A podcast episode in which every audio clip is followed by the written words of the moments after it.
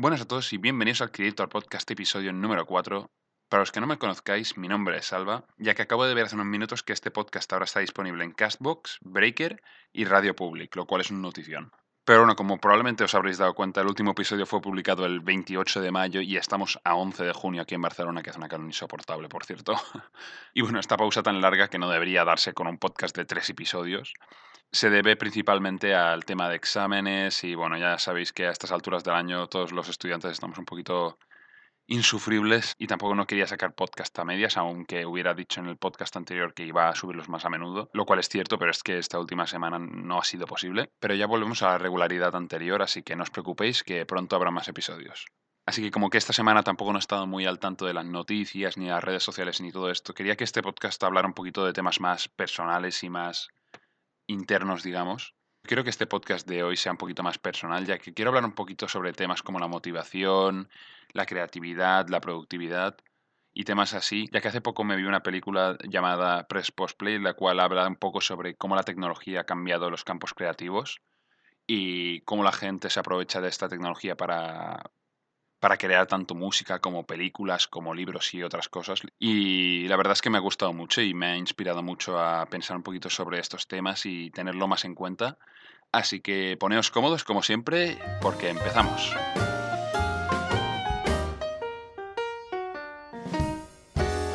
Bueno, bueno, llevamos cuatro episodios de Creator Podcast. Espero que os hayan gustado los episodios anteriores. Y aunque sé que esta pausa de casi dos semanas os habrá molestado, o eso espero que os haya molestado, porque si no sería un poco preocupante. Realmente creo que estas últimas cuatro o cinco semanas que llevamos de podcast han sido bastante educativas para mí, ya que me estoy empezando a dar cuenta de las dificultades que tiene esto de hablar durante 20 minutos de algo y luego editarlo durante una hora y media o dos, incluso en algunos casos que la lío bastante. creo que me ha enseñado a cómo sortear estos obstáculos y poder hacer un podcast de manera cómoda y rápida. Y espero que con el tiempo esto vaya acelerándose y cada vez lo pueda hacer más rápido y hacer más. No sé cada cuánto podré hacer un podcast, pero intentaré acelerarlo cada vez más. Y me he dado cuenta que una de las partes que realmente más me gustan de esto de hacer podcast y de las redes sociales y todo esto es que puedes interactuar con cualquier creador que admiras o respetes, porque esto realmente no es como Hollywood, donde las estrellas son como intocables, protegidas por millones de guardaespaldas, no sé. Y no sé, me parece súper interesante que estemos a un botón de poder hablar con gente que admiramos de esta manera. Me parece que la gente no aprecia lo suficientemente el el tiempo en el que vivimos en el que puedes hacer eso. No me acuerdo ahora por qué os contaba esto. Ah, vale, sí. Una de las cosas que pude hacer antes de que empezara esta horrible semana de exámenes es el poder hacer otro vídeo muy corto de un minuto para el festival de Weekend Film Festival de Colin y Samir, que ya os hablé sobre en el podcast anterior. Y la temática de este fin de semana era contar una historia de una aventura que, que tuvieras. Y yo con exámenes y todo esto, pues iba a ser un poquito complicado hacer una aventura súper emocionante al otro lado del mundo, pero eh, viendo que todavía no había salido a Barcelona en dos años que llevo aquí estudiando, eh, organicé un viaje a Sitges en coche, que tampoco es una aventura súper emocionante de 10 días, literalmente fue un día que me fui a la playa y ya está, pero decidí grabarlo todo con el teléfono e intentar hacer una historia simplemente con movimientos de cámara, transiciones, y un poquito la composición de todo. Todo bastante cutre por lo que se podía hacer en 24 horas, pero ah, creo que salió algo bastante mono y luego en la edición lo combiné con un poquito de música ya que no usaba palabras, ya que como yo intenté hablar inglés aquí hay un desastre natural. pero no sé, me parece que salió algo bastante interesante, bastante cuco, digamos. Así que bueno, si lo queréis ver está en el Twitter, pero lo publiqué y Colin y Samir directamente me contestaron y les pareció bastante guay, lo cual literalmente me tiré en el suelo y estuve media hora ahí pensando en qué es mi vida. y no sé, es que me parece impresionante que se pueda, simplemente creando, ya automáticamente empieces a conocer a gente y hacer contactos, digamos, simplemente por el valor intrínseco de que te reconozca alguien el trabajo que has hecho. Pero bueno, hablando sobre un tema también un poquito relacionado a esto de poder hablar con creadores y todo esto, eh, os decía que había visto una película llamada Press Post Play, creo que era, que, hablaba un poco sobre eso de cómo ha cambiado la tecnología el crear, sea tanto libros como películas como música. Y realmente os la recomiendo un montón, podéis buscarlo en internet, está en YouTube mismo creo. Y me pareció fascinante porque hablaba de cómo Internet y la tecnología en general ha conseguido que los artistas por primera vez sean realmente independientes, ya que cualquier persona puede coger su habitación y su ordenador y ponerse a hacer música o a escribir, o coger su móvil y grabar una película impresionante. Y desde la parte de producción hasta la de publicación está al alcance de cualquier persona de la calle, ya que puedes hacerlo con el móvil y subirlo a YouTube en el caso de una película. Con música puedes hacerlo con el ordenador directamente y subirlo a SoundCloud o cualquier lado. Toda la parte de distribución está prácticamente gratis y al alcance de cualquier persona. Y esto ha conseguido que muchísimos más artistas puedan publicar sus obras y vivir de ello, digamos. Pero también he explicado cómo hay que tener en cuenta que no todo el mundo puede ser un artista no todo el mundo puede ser famoso por definición, porque tiene que ser un porcentaje pequeño de la sociedad, ya que si no, no tiene sentido. Y explica cómo parece que se está convirtiendo en una masa gris, digamos, si todo el mundo es un artista, entonces nadie es un artista. Y esto creo que se ejemplifica más sobre todo en Instagram, donde parece que todo el mundo es fotógrafo, todo el mundo tiene estilo artístico, cuando realmente se nota que no es verdad. No todo el mundo es un fotógrafo, el 95% de la gente no sabe lo que está haciendo, incluyendo a mí, tengo que decir.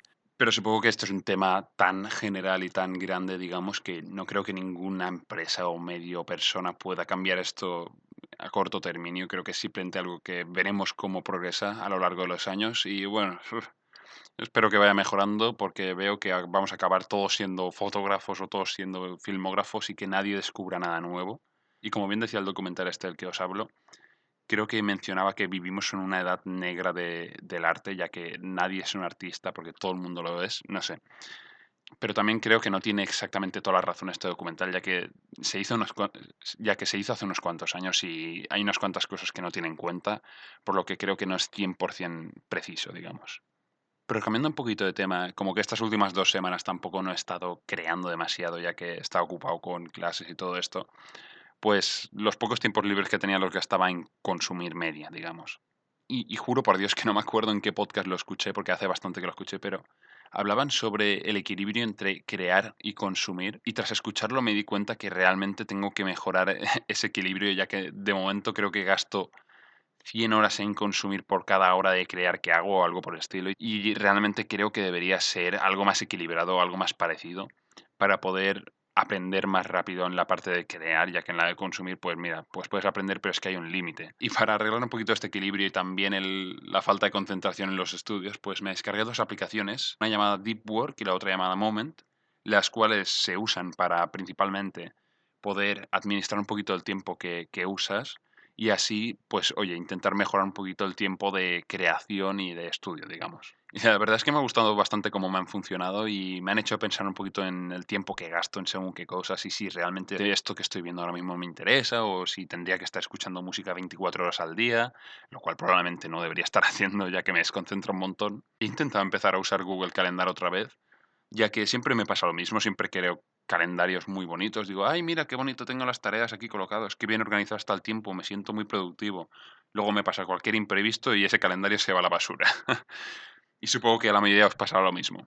Pero recordando un poquito también mis clases de psicología, me di cuenta que realmente no deberíamos estar haciendo horarios tan tiránicos, digamos. No nos, no nos, tenemos que intentar esclavizar. No tenemos que ponernos cinco horas de trabajo seguido porque es que no lo podemos hacer. No, no, no estamos capacitados para ello y simplemente el cerebro humano no funciona de esa manera.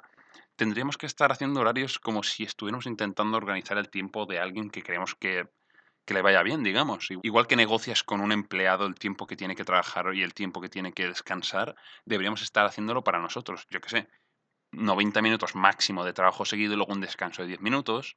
Tendría que ser como, como una negociación, algo agradable. El horario realmente es simplemente preguntarnos cómo querías que fuera este día. Y si eres una persona con sentido, habrá tanto responsabilidades como sean estudiar, trabajar o crear un podcast como este. pero también debería haber momentos de descanso porque sabes cómo funciona. Si no quieres tener un día así, tendría que ser un día que te levantas y digas, ostras, hoy tocan estas cosas. Que estés feliz tanto al empezar el día como al acabarlo. Y creo que realmente la gente no llega a hacerse horarios de estos y por esto normalmente lo abandonan. Y la gente que realmente no lo abandona normalmente son gente que ya están tan, tan bien capacitadas que realmente no lo necesitarían, pero lo hacen igualmente. Así que os recomiendo intentar retomar esto de hacer horarios para los que no lo hagáis y tomadlo un poquito más con una perspectiva de negociación. No deberíais estar dándoos con un látigo diciendo trabaja, trabaja, trabaja, ya que eso no funciona y lo vais a dejar y al final os va a hacer más daño que bien. Y realmente no sé si soy yo el indicado para dar aquí recomendaciones de productividad y todo esto, ya que, bueno, pues también tengo mis errores, pero no sé, creo que los pocos conocimientos que tengo de psicología, pues debería compartirlos por el bien de, de, de la sociedad, digamos. Solo un pequeño apunte, estamos a 26 grados aquí en Barcelona, hace una calor insoportable, no sé cómo la gente... A ver, entiendo que la gente está contenta, que ya tocan vacaciones, veranito, la playa y todo esto, pero es que no puedo simpatizar, lo siento, es que hace una calor, estoy sudando, literalmente sudando y estoy aquí de pie hablando tranquilamente, no quiero imaginarme si estuviera haciendo ejercicio, Dios santo.